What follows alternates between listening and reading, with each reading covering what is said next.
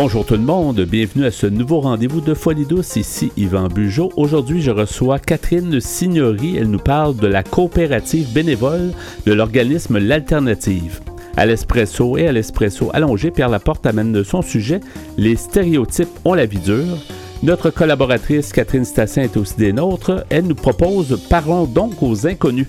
C'est donc Folie douce cette semaine. On commence en chanson avec L'été s'effondre de Louis Clavis. Bienvenue chez nous.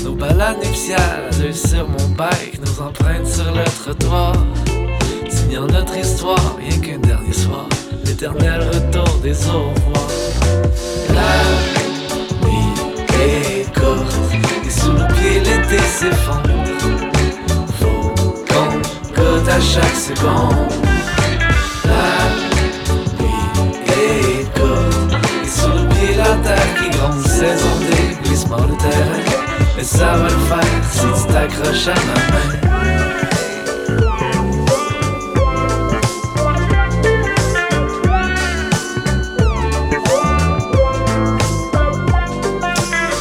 dans le fond sur le pont Jacques-Cartier avec un cart de chez Aga. Je plaide mes privilèges, j'embrasse le policier. Avec ma passe, je pensais que j'avais le droit.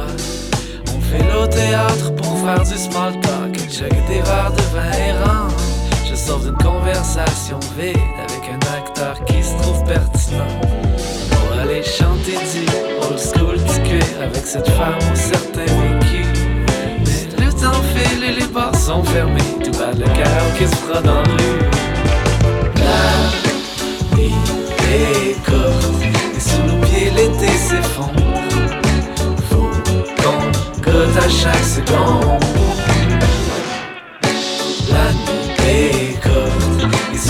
la terre qui gronde, saison des glissements de terrain. Mais ça va le faire si tu t'accroches à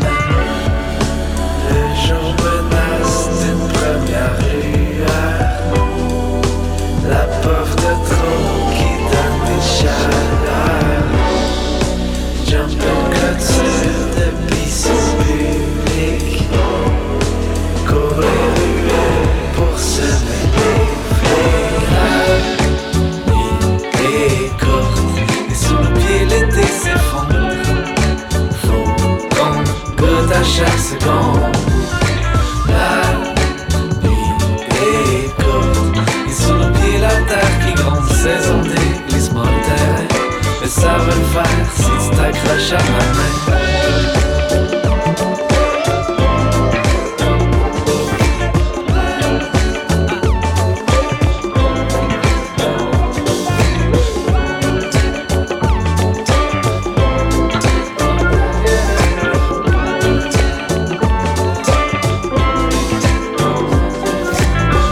écoutez l'émission Folie douce, une expertise en santé mentale depuis 1991. J'accueille maintenant mon invité, Catherine Signori. Bonjour Catherine, bienvenue à l'émission. Bonjour Yvan. Alors, euh, merci d'être là. Tu es responsable de la coopérative bénévole et euh, tu es intervenante communautaire chez la ressource L'Alternative, une ressource euh, qui existe quand même depuis longtemps. Peux-tu nous, nous, refaire un petit portrait de qu'est-ce que c'est l'Alternative, en fait, comme organisme communautaire? Oui, ben l'alternative, euh, c'est un centre de jour en santé mentale. Euh, puis notre mission, c'est vraiment de favoriser l'entraide et faciliter la réinsertion euh, des personnes éprouvant des problèmes de santé mentale à travers des activités quotidiennes, des rencontres individuelles, des suivis. Et depuis l'été 2022, il y a la coopérative bénévole qui permet à ces personnes-là euh, vivant avec une condition de santé mentale grave d'avoir accès à des euh, à occuper des postes ou participer à des projets collectifs. Et, pourquoi avoir euh, créé ça? Parce qu'on sait que l'alternative existe depuis longtemps, c'est plusieurs, plusieurs années que l'alternative est située dans l'Est, en fait, sur Exactement. On est situé sur Notre-Dame à Pointe-aux-Trembles. Euh, puis là, euh, on a on fait on a fêté nos 25 notre 25e anniversaire. Ouais. Puis euh, dans le fond, la coopérative bénévole est venue dans l'idée que les, les, les personnes qui vivent avec une situation de santé mentale grave n'ont pas accès à faire quelque chose pour se mettre en mouvement. Euh, il y a des projets qui sont du bénévolat de 15-20 heures par semaine, mais avec de la santé mentale grave, c'est plus difficile de se mettre en, fonction euh, pour, pour autant d'heures ou sur une très longue période, parce que souvent c'est des périodes d'un an minimum. Nous, notre différence, c'est que c'est des postes euh, qui sont qui durent à peu près de une à trois heures par semaine. Euh, puis c'est pour une session, donc à peu près trois mois. Puis là, les puis c'est on travaille vraiment dans un concept de coopérative, ce qui fait qu'on les, les coopérants qu'on appelle euh, prennent ensemble les décisions euh, de ce qu'ils ont envie de faire avec les on leur offre des rétributions. Donc, s'ils ont envie de faire comme rétribution. OK. Euh, c'est une nouvelle approche, en fait. C'est une autre façon de faire. Est-ce que ça se fait déjà dans d'autres organisations, euh, d'après ton expérience? D'après, d'après les recherches et euh, expériences, non. On n'a vraiment pas vu cette, cette, cette façon de faire. ou cette façon de faire-là. Euh, donc, ce que je remarque, euh, oui. Oui, comment ça se dessine? Parce que quand tu dis, euh, dans le fond, les gens décident d'eux-mêmes, comment, comment d'abord tu les intéresses? Comment les, comme tu dis, c'est des gens qui ont souvent une problématique de santé mentale assez grave. Donc, ben tu parlais tantôt que faut que ça soit quand même assez court dans le temps, à chaque semaine, mais aussi court dans le temps en termes de, de, de mois, là, de semaines. Oui, ben c'est ça. Là, dans le fond, nous, on a commencé là, les premiers coopérants ont commencé à l'été 2022. Puis, euh, on a commencé par du recrutement interne. Euh, donc, c'est vraiment des membres actifs de l'alternative qui ont décidé, en plus de participer, de prendre un poste euh, à la coopérative, puis ou de participer aussi, on a le volet coopérative, avec des postes et on a le volet projet collectif. Qu'est-ce qui fait la différence entre des activités normales, entre guillemets, d'un organisme communautaire comme l'Alternative et l'aspect coopératif? Tu sais, c'est comment on peut l'expliquer aux gens? Dans le fond, l'aspect coopératif, c'est vraiment euh, de, s'occuper de, projets, de prendre des décisions en groupe, mais qui les concernent, qui va aller, qui va leur euh, permettre de travailler un peu sur leur autonomie, euh, développer des compétences, faire quelque chose de différent, mais en même temps sans avoir de grosses contraintes d'obligation dans le temps le nombre d'heures ou le nombre de la durée. C'est moins prenant, c'est moins, euh, peut-être ça fait moins de montagnes à gravir, là, euh, on voit ça de loin. Est-ce que, est-ce que la réponse a été bonne quand vous avez lancé le, l'idée, puis euh, pour recruter un peu les gens, bon, à l'interne dans, ce premier temps-là? Ben oui, ça a bien été. C'est sûr que euh, ça fait quand même, euh, c'est pas très longtemps, quand même depuis 2022, mais on est dans le ça a bien été au début. Là, il y a eu un petit essoufflement. Ouais. c'est pour ça que là, je suis en train de chercher de, de ressortir maintenant que la mise en place des postes et des personnes, des membres, euh, des coopérants. Maintenant que c'est comme plus installé, ben là, je recrute plus à l'externe pour avoir des gens. Ils n'ont pas besoin, les, les gens qui vont venir comme coopérants n'ont pas besoin d'être membres de l'alternative. OK. Euh, pour l'instant, c'est seulement parce que c'était plus facile de commencer euh, à travers les membres. Mais euh, là, j'ai déjà, euh, j'ai déjà eu deux personnes de l'expérience là, qui venaient juste pour la coopérative. Donc, le modèle a été mis en place, parce que c'est ça, il faut, faut, le tester aussi. Faut, c'est comme une nouvelle approche, c'est une autre façon de, d'approcher les gens en santé mentale, les gens qui ont eu des problèmes, des adultes qui, ont, qui sont en, qui, qui, qui, peuvent éprouver certaines difficultés, mais qui sont quand même, euh, qui veulent fonctionner, qui veulent s'améliorer. C'est une autre approche. Ils, veulent faire quelque chose aussi, là. Ils veulent pas juste rester euh, dans leurs ressources, dans leur maison. Euh, ils ont envie de faire quelque chose. Fait que c'est sûr, mais en même temps, des fois, c'est un peu plus euh, épeurant. Ouais, ouais. de se dire on, va se mettre là-dedans, mais ça, ça donne quoi? C'est ça. Fait que, mais avec par rapport à ça, ce qui est le fun, c'est ce que je sais qui est très apprécié, euh, c'est que euh, nous, on fait des rétributions. Euh, ça veut dire quoi? on, a, le budget qui est alloué pour la coopérative bénévole, vraiment. Et là, avec les membres, les coopérants, moi, je m'assois à chaque session, puis là, on décide qu'est-ce qu'ils ont envie de faire pour... Dans le fond, de rétribution, c'est une façon de valoriser euh, l'implication, le travail qu'ils font. Euh, Donc, un montant d'argent forfaitaire, par exemple, qui, va être attribué aux gens. Oui, mais ça aide nécessairement de l'argent. Euh, OK. Comme des fois, c'est. on a eu des sorties. On est allé au biodôme. Il y a une sortie de planétarium qui est planifiée. On a, on est allé manger au restaurant ensemble.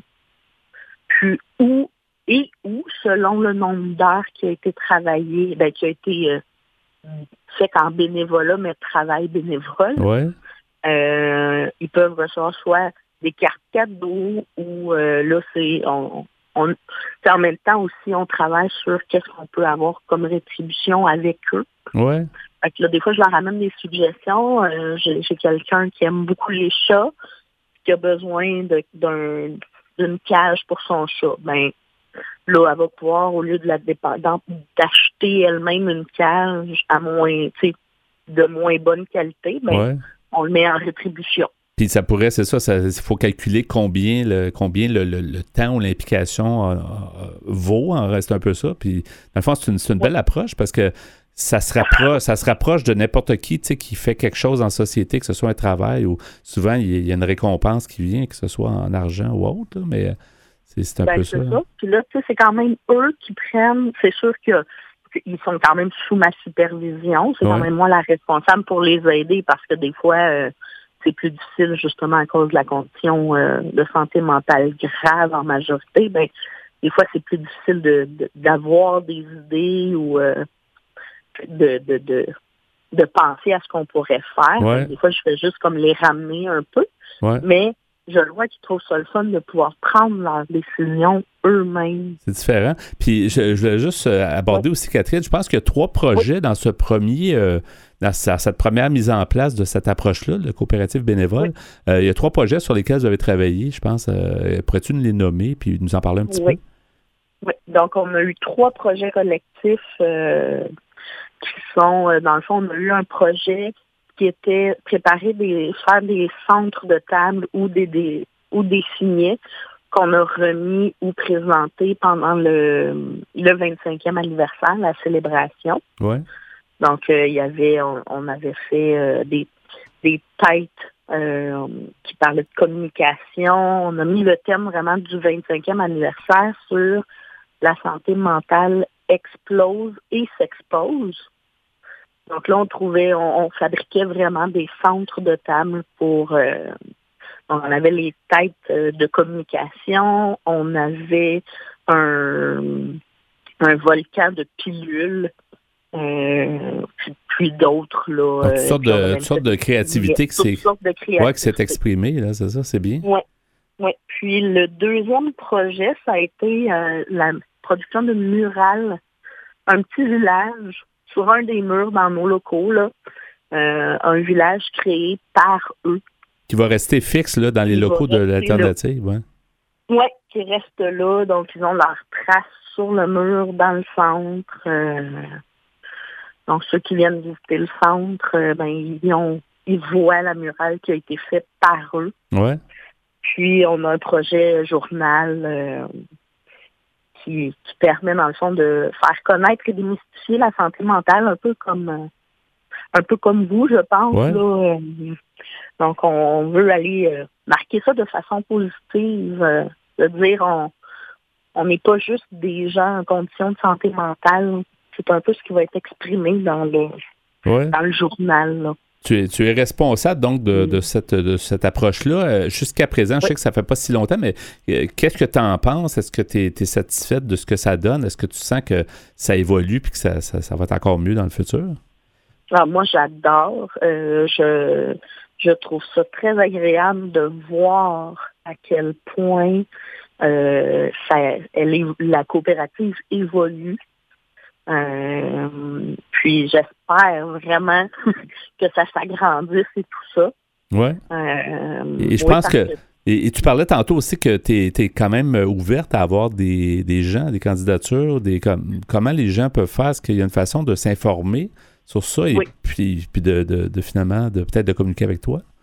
Oui, ben exactement. Ils peuvent appeler euh, à l'alternative directement, puis euh, demander, dans le fond, des informations, euh, demander à me parler à moi pour la coopérative, pour du bénévolat. Ouais.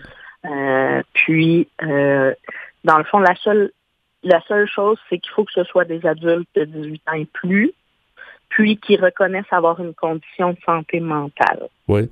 après, tu sais, que si c'est grave, ça peut, mais dans le fond, nous, c'est que simplement les gens doivent savoir que c'est majoritairement de la condition de santé mentale grave. C'est un critère. Là.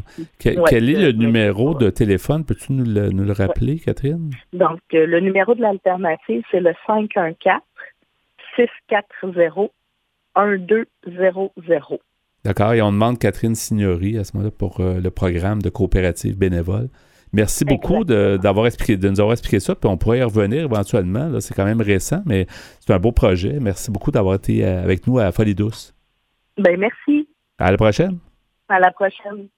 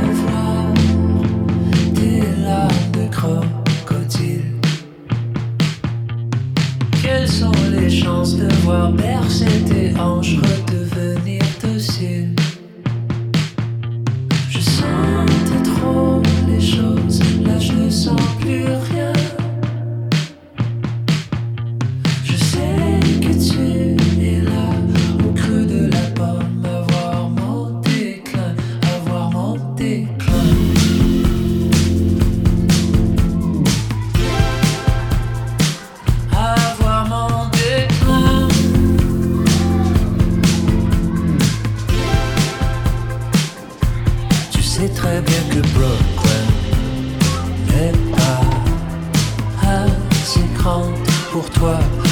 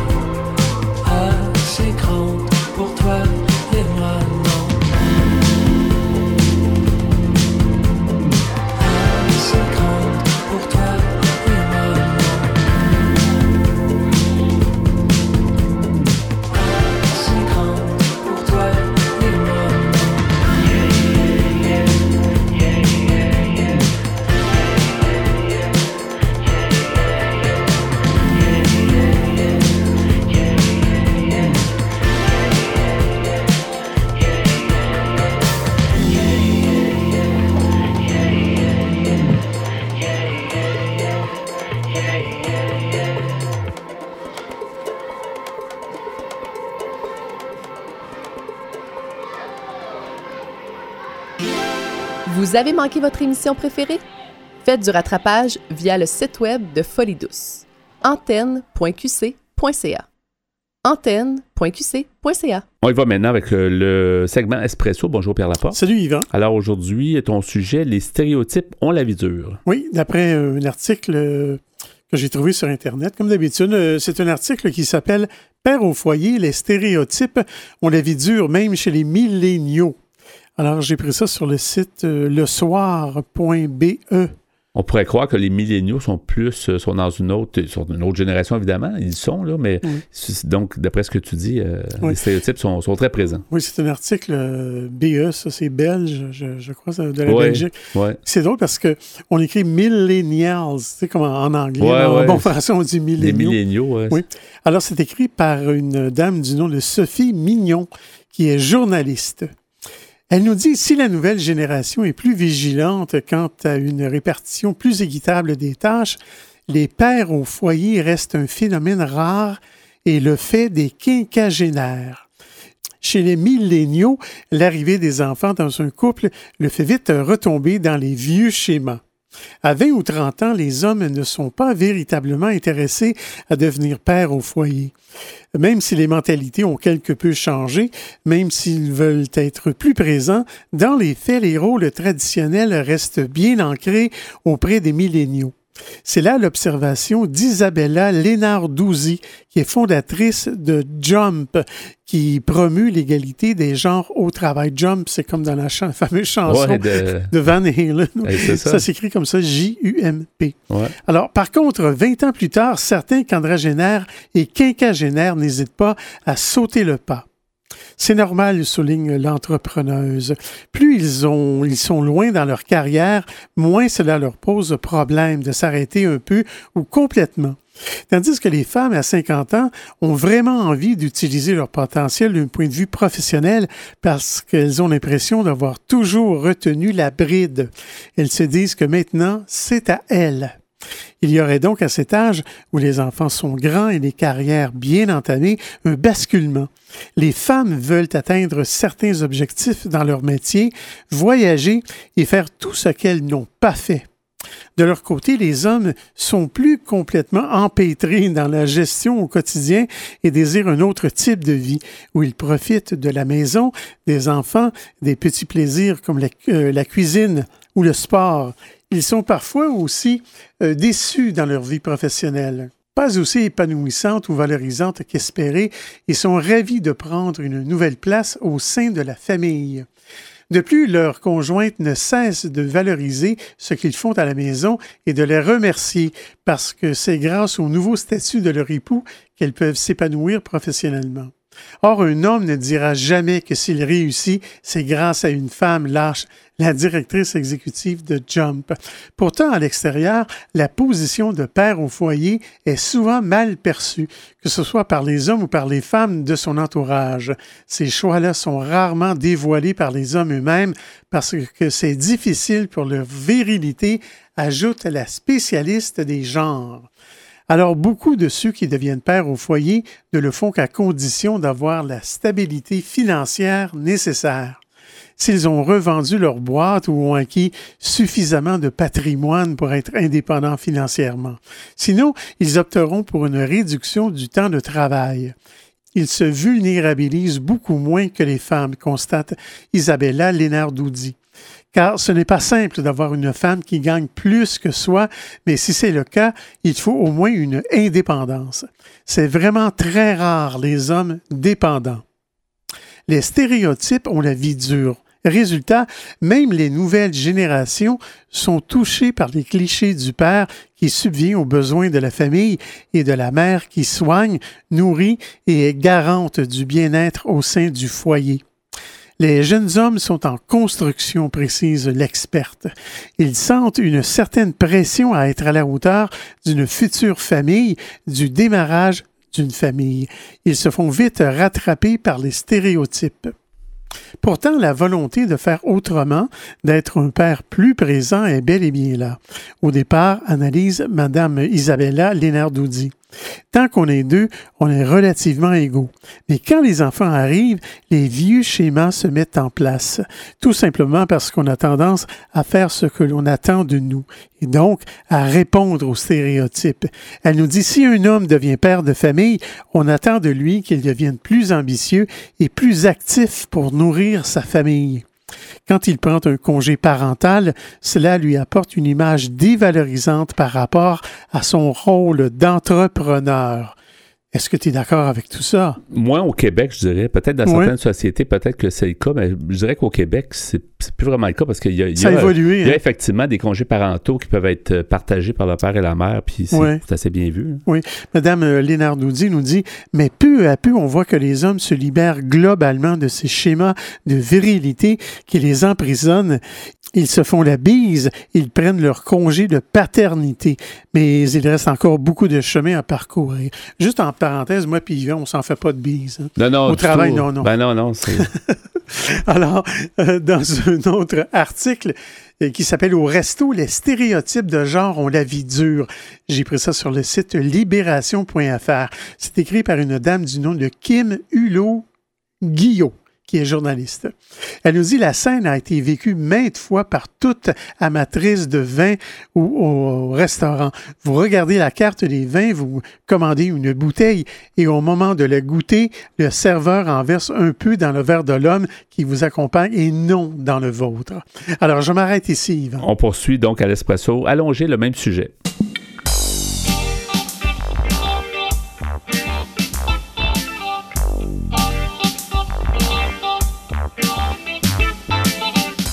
À venir dans l'émission, Catherine Stassin amène sa chronique Parlons donc aux inconnus. À l'espresso allongé, Pierre Laporte poursuit avec Les stéréotypes ont la vie dure. Vous entendrez aussi en chanson La chancelle d'Armand Méliès et Les gens de Christophe May. Vous voulez échanger avec nous, vous désirez participer à l'émission? Notre site web est antenne au singulier.qc.ca. Utilisateur des réseaux sociaux, cherchez Folie Douce Radio pour nous trouver ou téléphonez-nous au 514-990-9604. Vous écoutez Folie Douce, pionnier en santé mentale depuis 1991. De retour au micro dans quelques instants.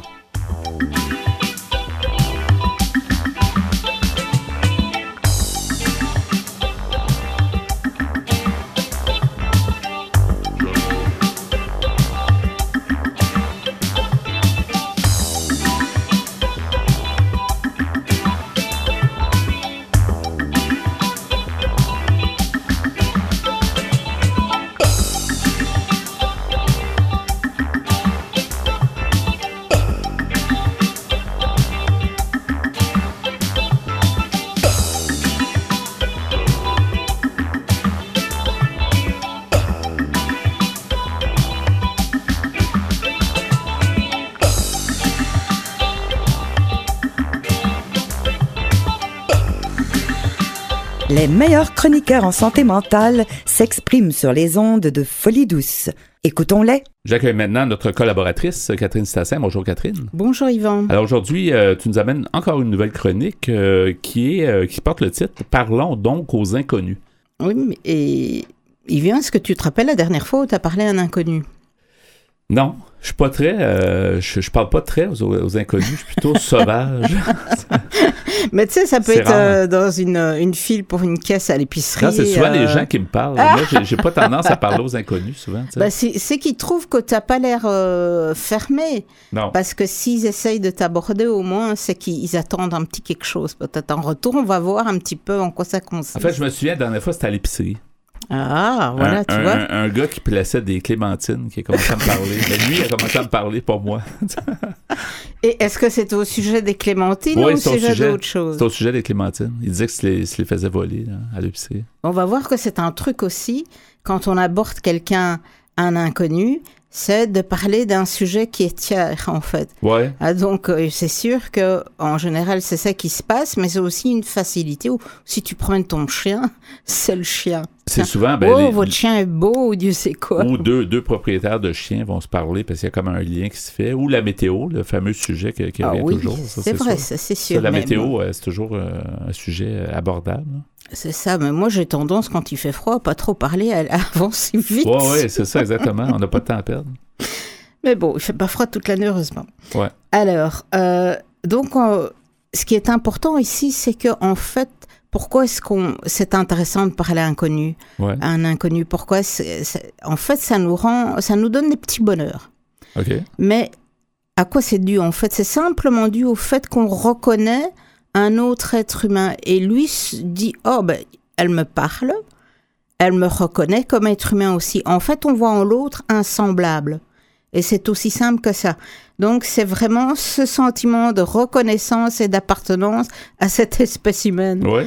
euh, que nous sommes. Donc, mais, mais on pourrait le faire avec des connus, et non pas, des, pas seulement des inconnus. On aurait quand même la, on parlerait quand même à l'espèce humaine. C'est certain, mais on va voir que quand on parle à quelqu'un qu'on connaît, d'abord, peut-être la manière dont on va lui parler n'est pas la même, ou en fait, euh, il n'y aura pas cette neutralité que peut avoir un discours quand on l'adresse à quelqu'un d'inconnu. C'est-à-dire que là, normalement, il n'est pas biaisé par ce que la personne connue connaît de toi, Yvan. Hmm. Si elle sait que la météo t'énerve ou quoi et que tu veux parler de météo tout à coup, ben, peut-être que la personne, au lieu de rentrer dans ta conversation, va dire Oh, tu parles encore météo. Ou que j'aime les clémentines. C'est la- mais, Ça, une mais personne donc, connue va le savoir. voilà, c'est ça. Mais est-ce que la personne euh, qui, qui, qui, qui te parle va. Elle, elle va peut-être. euh, elle aura peut-être pas envie de parler de ça du tout. Ouais. Tu vois, tu sais Ouais. pas, en fait. Hein. Ouais. Donc, euh, elle- et là, l'inconnu va peut-être poliment essayer de t'écouter, tandis que quelqu'un qui te connaît va dire Oh, encore ta météo, là, t'as pas autre chose. Ouais. Peut-être, hein, Ouais, ça ouais, pourrait être ça. Ouais, peut-être c'est ça. Il y a une nouveauté peut-être dans l'inconnu, tu sais. On va voir qu'il y a quand même des différences a- a- assez importantes, en fait. hein. Et euh, avant de commencer à parler aux inconnus, on doit quand même euh, ne pas nier une évidence c'est qu'on a appris depuis qu'on est tout petit parle pas aux étrangers. C'est dangereux. Hein? Ouais. Tu vas pas parler à un monsieur que tu ne connais pas dans la rue ou à une madame. Tu ne parles pas aux inconnus. Et surtout pas accepter des bonbons. Ça, c'est encore autre chose, mais c'est certain. Ça, c'est sûr qu'on apprend. C'est ça qu'on nous dit quand on est jeune, de ne pas parler aux inconnus. court c'est pas vrai. après un, un petit chiot que la personne dit à voix perdue ou Dieu Ouais. sait quoi. Donc on voit des gros, gros dangers. Peut-être qu'on est resté avec ça un peu, euh, tu dirais. exact. c'est ça? Voilà. Donc en fait, on a une vue très réductrice de l'inconnu. Donc on voit l'inconnu avec le danger le pire qui soit.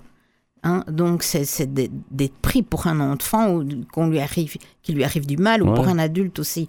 Donc c'est vraiment le pire, c'est très très réducteur. Alors qu'en fait, les inconnus, de manière statistique, ne sont pas du tout une menace. Du tout, du tout une menace. On voit que, euh, au contraire, ces petites rencontres vont nous apporter un petit bonheur quotidien et on va voir tout simplement euh, des petits effets bénéfiques. Pourquoi pas les prendre quand on peut Ouais. dans notre société où, où on parle pas facilement aux gens, euh, dépendant des saisons, peut-être on va dire, mais en tout cas, c'est pas quelque chose qui se fait aussi spontanément que dans d'autres sociétés, d'accord? Donc, tout d'abord, on peut voir que ça nous donne des petites joies minuscules. Regarde, tu, tu souriais en disant la personne me parlait des clémentines ou j'étais juste Ouais. rayon, et tu avais l'air plutôt heureux de ta conversation. Je ne sais pas ce qui s'est passé. ou- Pourquoi dans le fond Qu'est-ce qu'il t'a dit sur le En fait, mais il monsieur disait que les, les clients en volaient. Tu sais, des, des boîtes de clémentines, souvent, ils ont un poids. là. Ah, Mais les gens prenaient des clémentines d'une autre boîte, puis ils il, il faisaient que la boîte devenait beaucoup trop pesante. Là. Puis là, en Ah tout cas, oui? il m'expliquait... la- Bah, c'est pas c'est pas au poids la boîte euh, quand tu la passes à la machine Non, ou mais euh, la ça- personne? des fois, il y a un prix pour la boîte, mais c'est parce que les gens en Ah. rajoutent dedans, parce qu'il y a comme un, petit filet. Là, En Mais Est-ce qu'il t'a dit ça parce que tu rajoutais des Non, non, non. Il, non, il, il- je sais pas pourquoi il m'a dit ça. Il, il a commencé à me parler. Donc il a eu besoin de partager ça. C'est ça, lui Voilà. avait besoin de parler à un inconnu. Et ça t'a fait sourire ou... Ouais, bon. moi, je, Voilà. je, je- je l'ai comme rassuré en disant que je faisais pas ça. Parce que lui, semblait dire que 400 clémentines de plus, ça valait pas le coup des volets. Là, en tout cas, En tout cas, C'est une tu l'as rassuré et toi, Ouais, t'as pas rassuré. passé un mauvais moment. non, du tout. Bon.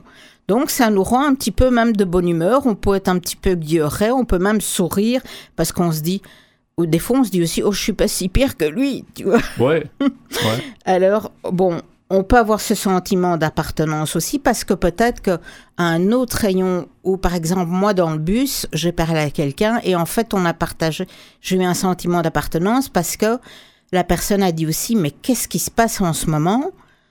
On est trop dans le bus, là, il n'y a plus de place, il n'y a jamais de place.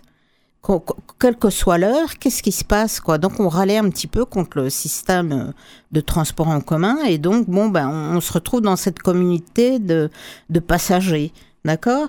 Donc il y a le sentiment d'appartenance. Et ça, ça rend aussi heureux de faire partie d'un petit groupe en fait, peu importe le groupe. Et peu importe si c'est négatif ou pas, si tout le monde endure quelque chose, au moins on, compatit avec les autres. C'est oh, vrai, parce que là, dans le fond, c'était au départ négatif, mais après, moi, je suis sorti en sifflant du bus. Donc, voilà. donc ça, ça, ça, ça, a amené son effet. Voilà, ça a eu son effet. On peut aussi profiter de ces petites occasions pour un petit peu euh, tisser des liens ou euh, parler à des gens à qui on n'aurait pas osé. Euh, par exemple, moi, des fois, je euh, j'ai vécu un petit peu donc à l'étranger dans un pays où les gens parlaient espagnol, mais comme je suis plutôt blonde, les gens, euh, des fois je me trouve dans le bus ou dans la rue à côté de gens qui parlent espagnol. Et, je souris parce qu'ils pensent pas du tout que je comprends ce qu'ils racontent. Et puis, en une fois, ils se rendent compte que je comprends parce que j'ai une expression faciale que je sais pas gâcher. Et puis là, ils m'abordent alors qu'ils ne m'auraient pas abordé en fait. Et donc, il y a une petite conversation, oui, vous venez d'où, mais comment ça se fait, etc. Et en avant, c'est parti. Et donc, on, peut euh, aller vers des gens vers qui spontanément on ne serait pas allé. Euh. alors, qu'est-ce qu'il y a d'autre encore? Qu'est-ce qu'on peut avoir? Ben, Le besoin de reconnaissance, euh, empathie, sympathie. J'essaie de penser à, ton exemple d'épicerie, qui, peut être un, un exemple où tu peux aussi dire euh, euh, quelqu'un qui dit oh mais non je vais quelqu'un dans la caisse devant toi des fois moi ça me frappe j'ai des gens je vois des gens qui prennent un un, euh, un petit pain, puis ils prennent deux oranges, une pomme. Ou... on voit que les gens vivent seuls, on voit que les gens calculent, etc. exactement. Et à ce moment-là, peut-être avoir une petite parole empathique, un petit peu. Euh, Quelquefois, les gens aussi sont, sont très seuls. Hein? Fait que peut-être c'est la seule personne à qui ils vont parler dans, dans une journée. Aussi, voilà. Je pense que là, plutôt que de se méfier ou de se dire oh mon Dieu, qu'est-ce que la personne va dire? Si la personne ne veut pas nous répondre, elle le fait vite savoir. Et si toi, tu n'avais pas voulu parler Clémentine euh, ou Mandarine, je ne sais plus, là, à l'épicerie, tu l'aurais fait comprendre à la personne. Mais c'est rare que les gens vont pas répondre, au moins répondre quelque chose. Ça veut pas dire qu'on va engager une grande conversation, mais c'est assez rare les gens qui vont être complètement fermés. Ben, il y a des euh, gens qui s'en vont carrément, qui répondent pas. Ah. Je pense que là, ça c'est un geste. Voilà, on l'a compris. Voilà. Ou les gens qui baissent les yeux, qui ne cherchent pas l'échange, euh, le, regard euh, dans les petits espaces, que ce soit un ascenseur, un bus ou un autre endroit. Bon, c'est sûr qu'on va passer notre tour, d'accord? Et euh, ça peut aussi nourrir l'estime de soi, la confiance en soi, parce que qu'est-ce qu'on fait? On ose aller vers un inconnu dans la rue. Je sais pas si vous avez essayé, on peut essayer ça et vous pouvez nous écrire en nous, et nous, faire part des résultats. À Montréal, on dit pas bonjour vraiment, même dans les petits quartiers, à moins de vraiment connaître. Par exemple, ma voisine, c'est sûr que je la salue. Mais je vais dire, de manière générale, les autres gens, même des fois, je recroise souvent les mêmes personnes, je dis pas bonjour. Non. Et euh, ce serait intéressant de se dire, mais tiens, est-ce que dans, au moins dans mon pâté de maison, je peux peut-être essayer de dire bonjour aux gens et voir un petit peu ce qui, qui, ressort de ça, dans le fond. Et même juste le regard, tu sais, juste un contact visuel. Des fois, ça, ça se passe même pas en ville, tu sais, que deux personnes se saluent. Euh, voilà, ça peut commencer par ça. Ça peut commencer hein. par ça, exactement. Moi, ça m'est arrivé et pour finir, euh, j'ai noué un contact avec une personne hyper intéressante de mon quartier et au début, j'osais à peine. Euh, je voyais cette personne qui fumait sa cigarette tous les jours dehors. Mais je me dis, oh, je ne vais pas la déranger, ou, etc. Mais pour finir, je, dis bonjour à cette personne maintenant, etc. Et euh, ceci dit, on peut relativiser. C'est comme ça à Montréal, c'est pas tout à fait comme ça en région. Mais il y a des pays comme au Danemark, par exemple, où en fait, au plus on se rapproche et on se croise en rue, au plus on doit baisser les yeux et ne pas regarder l'autre ah parce que ce serait impoli. Donc on voit que Selon les, selon les cultures, c'est ça, c'est différent. Voilà. C'est bien ou mal vu selon le cas. Et ce qui est très intéressant parce, cette intimité passagère, parce qu'on peut le dire, c'est une intimité très passagère. hein. Ouais. Parler à un inconnu, à moins que vous parliez pour une heure À moins que ça revienne à chaque jour et finalement à Voilà, chaque semaine. pourquoi pas après. Ça devient plus un inconnu. Ça peut devenir des amis, Ça peut. exactement, ou des bonnes connaissances. C'est que cette intimité passagère nous fait du bien et elle a quelque chose que quelqu'un de connu, de fa- familier avec toi, Yvan ne peut pas t'apporter. C'est-à-dire que tu vas oser dire des choses, tu vas parler d'une manière et tu n'oseras pas parler comme ça à quelqu'un que tu connais. Donc ça peut être le gars qui à la caisse au dépanneur ou un coiffeur où tu vas pas trop souvent. On dit toujours des tas de choses chez le coiffeur. oui, c'est comme un psychologue. Un peu, le Oui, c'est ça. Et donc, en fait, on, on a un certain soulagement à avoir pu parler. Et c'est quand même très passager, mais ça nous apporte un certain bonheur. Et on ne peut pas qualifier ça de, de superficiel parce que, comme on a vu pendant la pandémie, ce, tout ce chit-chat, tout cette, ce- cet apport, entre guillemets, désigné comme superficiel, n'est pas du Non, superficiel. parce que ça manquait quelque aux gens. chose qu'on- dont on Ouais. a besoin comme être humain. Ouais. Voilà. Et on donc- pense que c'est très euh, ordinaire, mais ça ne l'est pas vraiment, parce que, comme tu dis, il y a- il y, a des bienfaits. Là.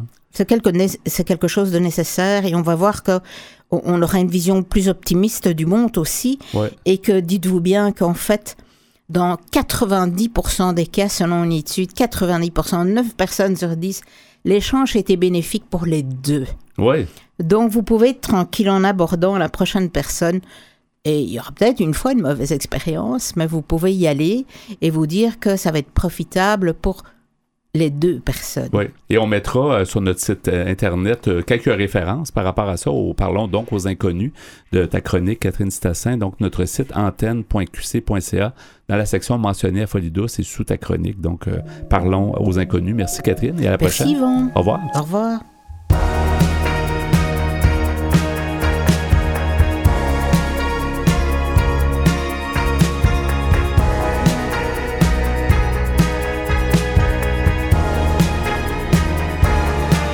Certains sont venus voir,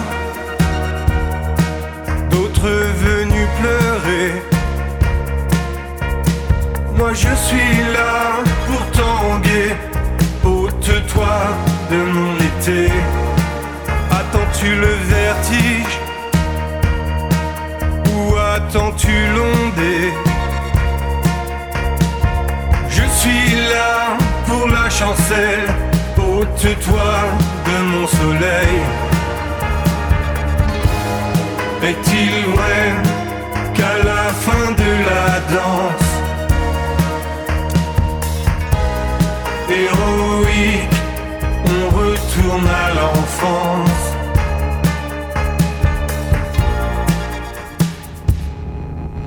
J'attends l'escorte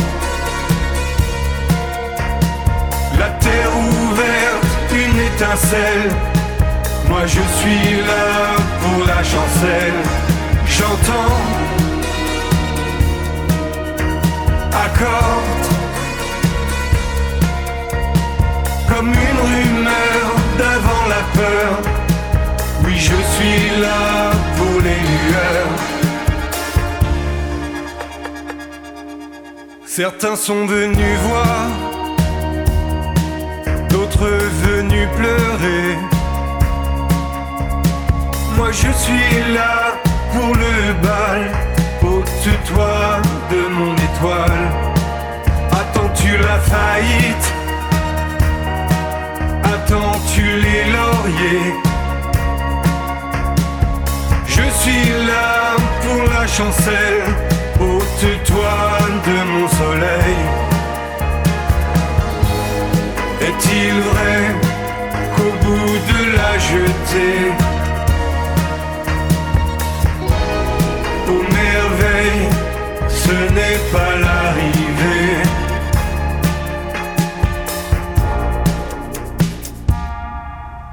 J'entends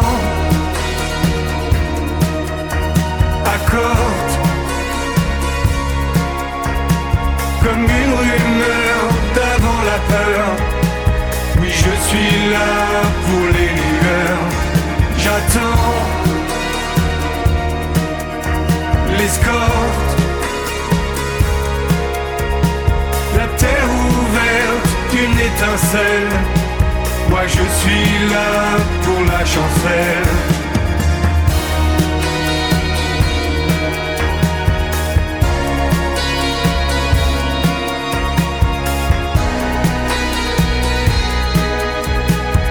Je suis là pour la chancelle.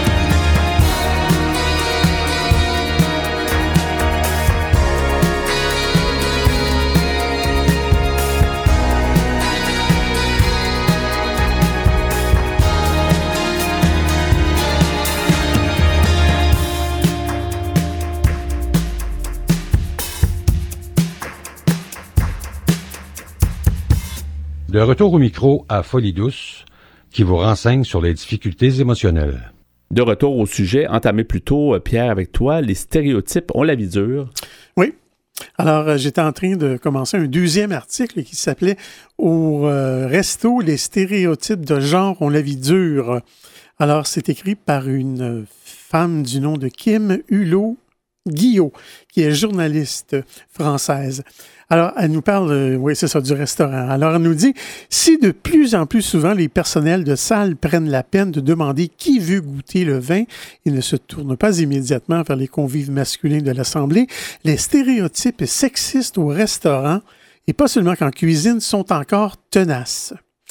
C'est ce que montre une enquête menée euh, pour le compte de Zen Chef, qui est un magazine à fourchette en ligne, dont les résultats ont été rendus publics cette année. Euh, L'Institut de sondage a interrogé 1500 personnes des deux genres sur leurs habitudes au restaurant lorsqu'ils s'y rendent pour un rendez-vous galant. Eh bien, 36% des hommes et 35% des femmes jugent normal que le vin soit goûté par l'homme. On apprend donc qu'il a manifestement des papilles supplémentaires, nous dit Mme Guillot. Elle ajoute Quelle chance! Euh, pour 72% des hommes et 59% des femmes, il est normal que l'homme règle l'addition lorsqu'il compte fleurette à une femme au restaurant. Et pour 65% des hommes et 56% des femmes, c'est aussi à l'homme d'organiser la sortie en choisissant l'établissement. Euh, sur le site ZenChef, on nous dit cette opinion varie très sensiblement selon l'âge et le genre des répondants. Ainsi, les jeunes femmes de moins de 24 ans sont les seules parmi l'ensemble du panel à être en désaccord quand 6 garçons sur 10 du même âge y adhèrent tout de même. En revanche, il n'y a pas euh, de débat chez les seniors, alors que 90% des hommes de plus de 65 ans considèrent que le règlement de l'édition est une obligation masculine.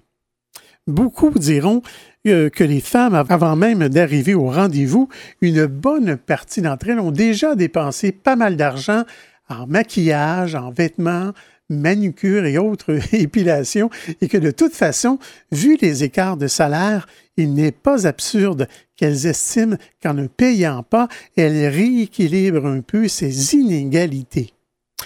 On peut euh, pourtant pointer à l'inverse les nombreux récits de femmes qui racontent s'être senties obligées de passer la nuit avec leur date parce qu'ils avaient payé toute la soirée ou euh, qui ont été confrontées à des hommes qui estimaient qu'elle leur était à cet égard redevable. Pour les hommes aussi, l'injonction revient à être obligé de gagner plus d'argent que sa compagne ou à être jugé en fonction de ses moyens financiers. On ne peut pas dire que ça respire le progrès, la joie de vivre et l'émancipation des normes. Des gros stéréotypes hein, qu'on continue de, de faire. Oui. Euh, les choses évoluent puisque en 2012, un sondage similaire réalisé par le même institut montrait que 88% des hommes pensaient devoir forcément régler la note, contre 72% aujourd'hui. Les femmes sont aussi moins enclines qu'il y a dix ans à sortir leur carte bleue pour faire semblant de vouloir payer. Elles ne sont plus que 17% contre 24 en 2012 à user de cette ruse et 30% soit une augmentation de 9 points par rapport à 2012, proposent désormais de partager l'addition. Chez les hommes, c'est moitié moins. Seulement 14% d'entre eux proposent de partager l'addition. Sur le comportement qu'il convient d'adopter lors d'un rendez-vous au resto, hommes et femmes sont en revanche plutôt d'accord. Quasiment autant de femmes que d'hommes ont déjà vu leur partenaire se montrer trop exigeant avec le personnel ou ne pas laisser de pourboire. Le sondage ne dit pas néanmoins si la chose a été un tel l'amour que les témoins de ces impolitesses ont laissé leur date en plan dès la sortie du resto. Ou se faire, ou se faire garocher un verre d'eau dans, le visage. Ouais. Ça, peut-être. Ça peut arriver. Si quelqu'un est... peut-être. Ils sont également la même proportion, soit 36% à faire attention à ce qu'ils commandent afin de ne pas être ballonnés, d'éviter les plaies odorants 34% ou de ne pas opter pour des plats trop copieux pour ne pas passer pour quelqu'un qui se laisse aller. Signe des temps, 16% des hommes et 6% des femmes ont aussi déjà renoncé à commander de la viande en raison de sa piètre image. Les hommes sont un, peu plus nombreux à éviter de trop boire, 42% contre 35% des femmes. Mais ils sont aussi plus nombreux, soit 17% contre seulement 10 à avoir incité leur date à boire un peu plus. Il n'est pas inutile de rappeler que de plus en plus d'établissements, en particulier les bars, mettent en place un mot codé pour que les femmes demandent de l'aide au barman de façon discrète si elles ne se sentent pas à l'aise avec leur partenaire de table. Ça, je n'étais pas au courant de ça. Ah oui? oui, absolument. OK. Alors, on nous dit euh, en conclusion, mais pour l'instant, les stéréotypes ont la vie dure. La moitié des hommes et des femmes pensent toujours qu'il est normal que l'homme tienne la porte à une femme. Tant pis pour les femmes qui aimeraient bien, elles aussi, être galantes. Mais en général, toi, tu penses que les choses ont évolué, ben, peut-être plus au Québec? Bon, en tout cas, c'est peut-être parce que c'est la société française. Vous -hmm. dire que c'est un article récent, mais il me semble qu'ici, c'est pas aussi euh, tranché que ça. J'ai l'impression que c'est encore un petit peu. Euh, ben, Moi aussi, j'ai l'impression que les choses ont évolué. Ben, je pense que oui, puis ça dépend toujours de la situation. Tu sais, c'est pas une question de l'homme paye, la femme paye pas. Mhm. ça dépend, ça peut être chacun son tour, ça peut être plus. Moi, j'ai l'impression que les femmes sont souvent fières de payer. Puis puis ça dépend toujours de la situation. C'est sûr, si la personne a beaucoup moins de revenus, c'est comme une évidence. Mais en tout cas, c'est intéressant d'en parler. On pourrait y revenir éventuellement. Les stéréotypes, bon, la vie dure. Merci, Pierre.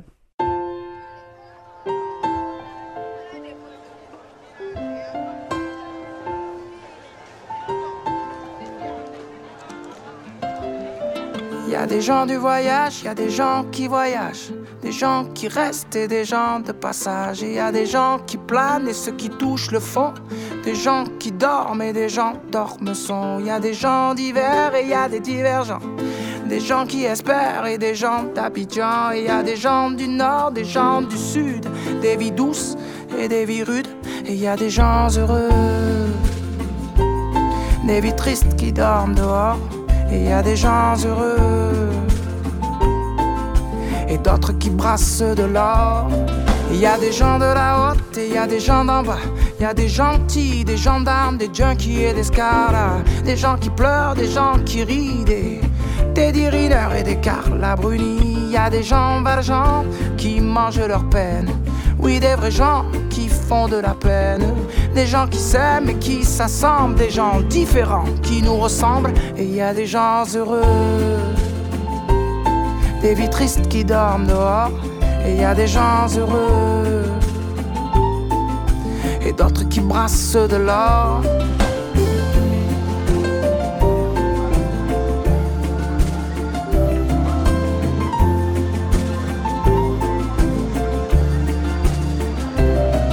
Y a des gens de la nuit, il y a des gens du matin. Des gens qui s'ennuient, des agents de mannequins. Il y a des gens qui saoulent et des gens soulageants. Des gens qui rêvent la vie des autres gens. Et il y a des gens changeants et il y a des gens stables. Des affligeants et des remarquables. Des gens de l'Est, des gens à l'Ouest, des gens qui vont, d'autres qui restent. Et il y a des gens heureux. Des vies tristes qui dorment dehors et il y a des gens heureux.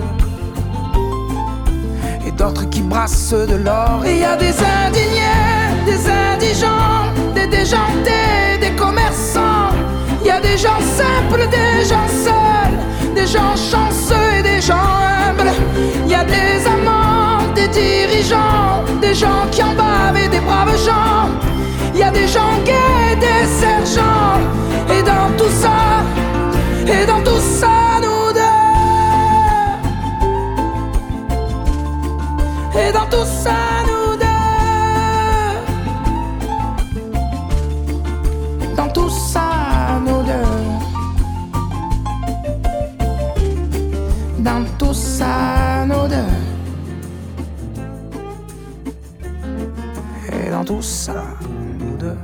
souhaitez écouter l'émission Folie douce au moment qui vous convient le mieux? Branchez-vous sur notre site web pour accéder à notre canal radio sur YouTube. antenne.qc.ca antenne.qc.ca Quelques mots avant de terminer ce rendez-vous radiophonique. Alors, Pierre, euh, les chansons qu'on a entendues cette semaine, Oui. euh, la première, L'été s'effondre. Oui, de Louis Clavis, On a entendu euh, Brooklyn n'est pas grande. de Jason Bajada, Dans la deuxième demi de l'émission, La chancelle. de Armand Méliès, Et à l'instant, Les gens. de Christophe May. Merci pour ce choix musical ainsi que ton travail en régie. Ben, bienvenue, mon cher. Merci aussi pour ton sujet à ton espresso et à ton espresso allongé. C'était les stéréotypes pour Mhm. la vie dure. Ouais. Notre invitée en début d'émission, Catherine Signori, nous a euh, mieux fait connaître la coopérative bénévole euh, de l'organisme L'Alternative. Notre collaboratrice, Catherine Stassin, était des nôtres. Son sujet, parlons donc aux inconnus. C'était donc Folie douce cette semaine. C'est Yvan Bugeaud à l'animation. Bonne semaine à tous et à la prochaine. Au revoir.